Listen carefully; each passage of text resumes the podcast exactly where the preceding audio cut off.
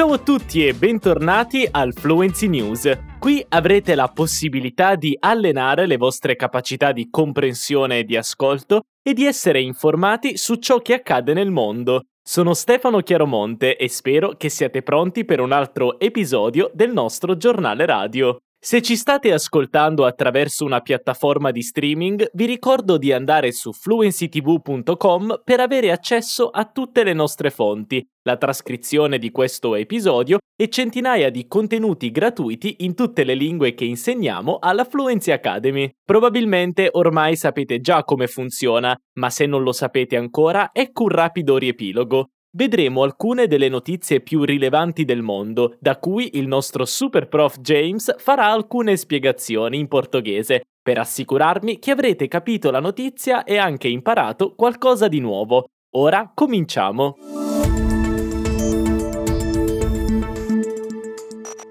Inizieremo questo episodio con una triste notizia dalla Cina.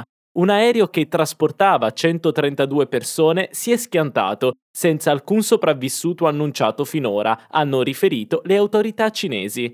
Il Boeing 737-800 della China Eastern Airlines si è schiantato sulle montagne nel sud della Cina durante un volo interno lunedì, dopo un'improvvisa discesa dalla quota di crociera. La compagnia aerea ha dichiarato di essere profondamente addolorata per i passeggeri e l'equipaggio, senza specificare quante persone sono morte.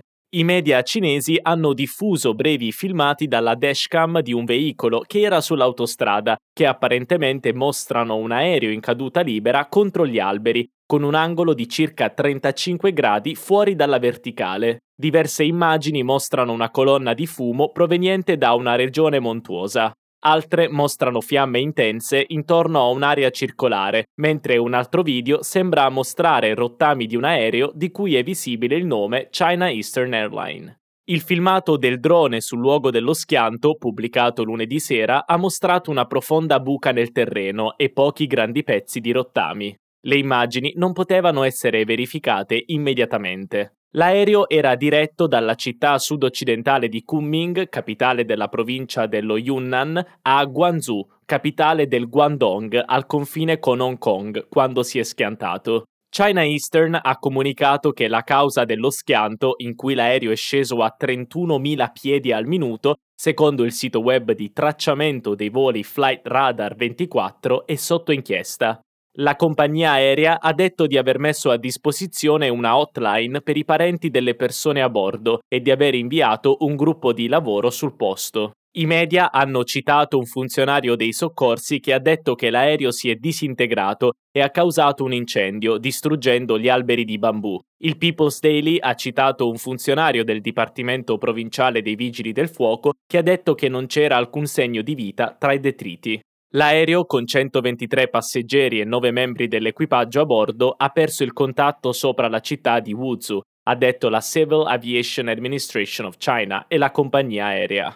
Il presidente Xi Jinping ha chiesto agli investigatori di determinare la causa dell'incidente il più presto possibile, ha riferito l'emittente statale CCTV.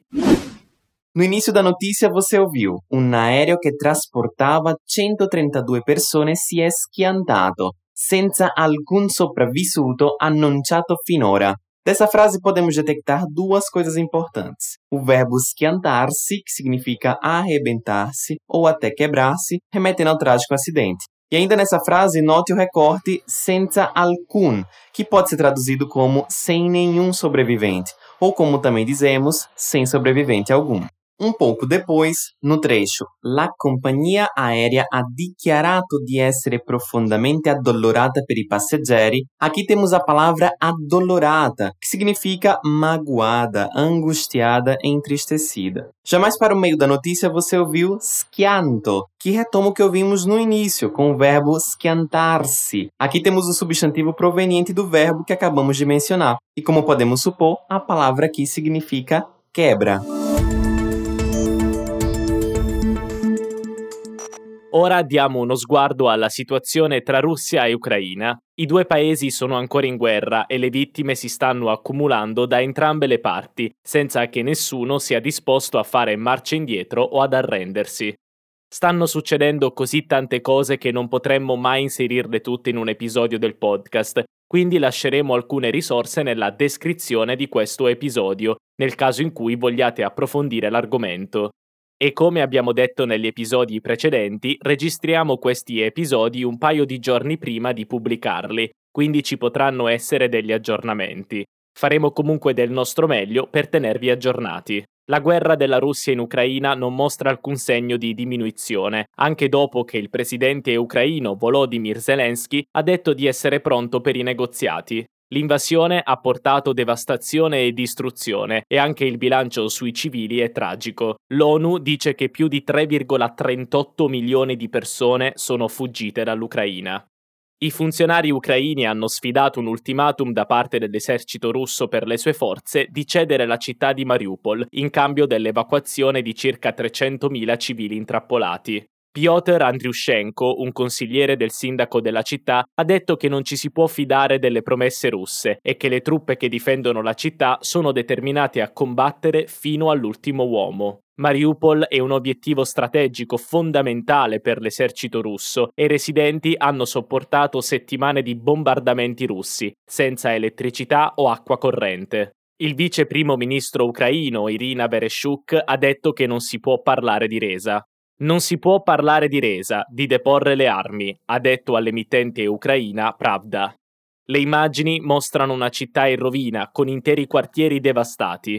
Il sindaco, Vadim Boishenko, ha stimato che oltre l'80% degli edifici residenziali sono stati danneggiati o distrutti, un terzo dei quali non sono riparabili.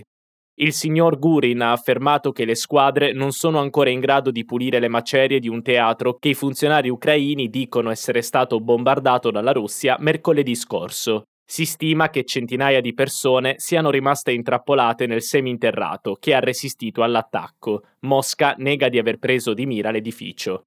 I precedenti tentativi di evacuare i civili da Mariupol sono stati bloccati dalle forze russe, anche se le autorità locali dicono che migliaia di persone sono state in grado di partire con veicoli privati. Il presidente Volodymyr Zelensky ha detto che l'assedio russo è un crimine di guerra. Il Consiglio comunale di Mariupol ha affermato che diverse migliaia di residenti sono stati deportati in Russia nell'ultima settimana. L'invasione russa dell'Ucraina ha ucciso migliaia di persone, sfollato più di 10 milioni di persone e sollevato i timori di un confronto più ampio tra la Russia e gli Stati Uniti. Il presidente dell'Ucraina, Volodymyr Zelensky, ha detto domenica alla CNN che un fallimento nel porre fine alla guerra con i negoziati potrebbe portare alla terza guerra mondiale e spera che il vertice della Nato di questa settimana a Bruxelles gli fornisca più sostegno.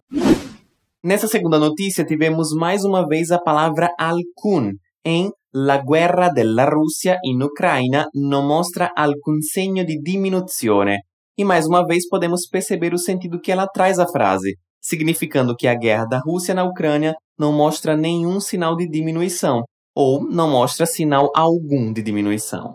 Agora um pouco de conhecimento sobre a política italiana. No trecho Piotr Andriushenko, um consigliere del sindaco della città, a palavra sindaco significa prefeito, podendo ser um prefeito de uma cidade ou de uma comuna. E por fim, vamos analisar em detalhe o título do nosso episódio de hoje, que faz referência à declaração da vice-primeira-ministra Irina Vereshchuk, que disse: Non si può parlare di resa, di deporre le armi, o verbo deporre aqui traz a ideia de abandonar as armas. Esse é um dos tantos verbos que tem o porre como a sua raiz, assim como em comporre, proporre, supporre e tantos outros. Ainda falando sobre a vice-primeira-ministra, percebeu que o prof. Stefano fala il vice primo ministro ucraino isso ainda acontece com algumas profissões em que as mulheres usam o termo masculino. Essa é uma discussão crescente na Itália sobre as versões femininas de várias profissões. Fica a dica então aprofundar os seus conhecimentos para esse e tantos outros assuntos sobre a língua italiana. Lembre-se que a língua é viva e, sendo assim, estamos sempre pensando e repensando o nosso modo de fazê-la.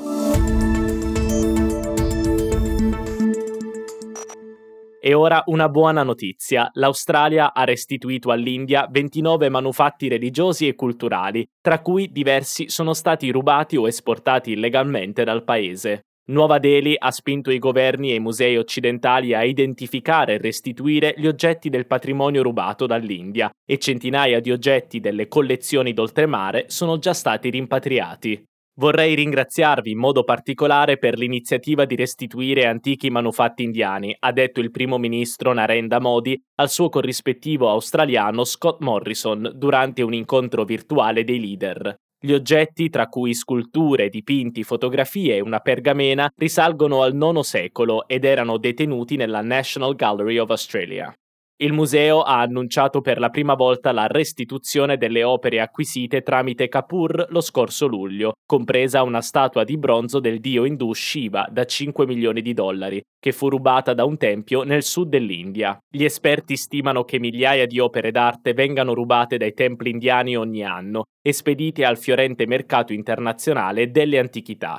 Questi artefatti sono generalmente contrabbandati con documenti falsi e nascosti in mobili o spedizioni di indumenti. La maggior parte non torna mai in India. Barry O'Farrell, alto commissario dell'Australia in India, ha detto che la restituzione dei manufatti è un simbolo di forti legami diplomatici, costruiti su profondi vincoli di fiducia e cooperazione. Nessa ultima notícia, o verbo restituire aparece em l'Australia ha restituito all'India 29 manufatti religiosi e culturali. Como você pode imaginar, de fato, ele significa restituir ou devolver. Uma outra forma de falar esse mesmo verbo é ridare.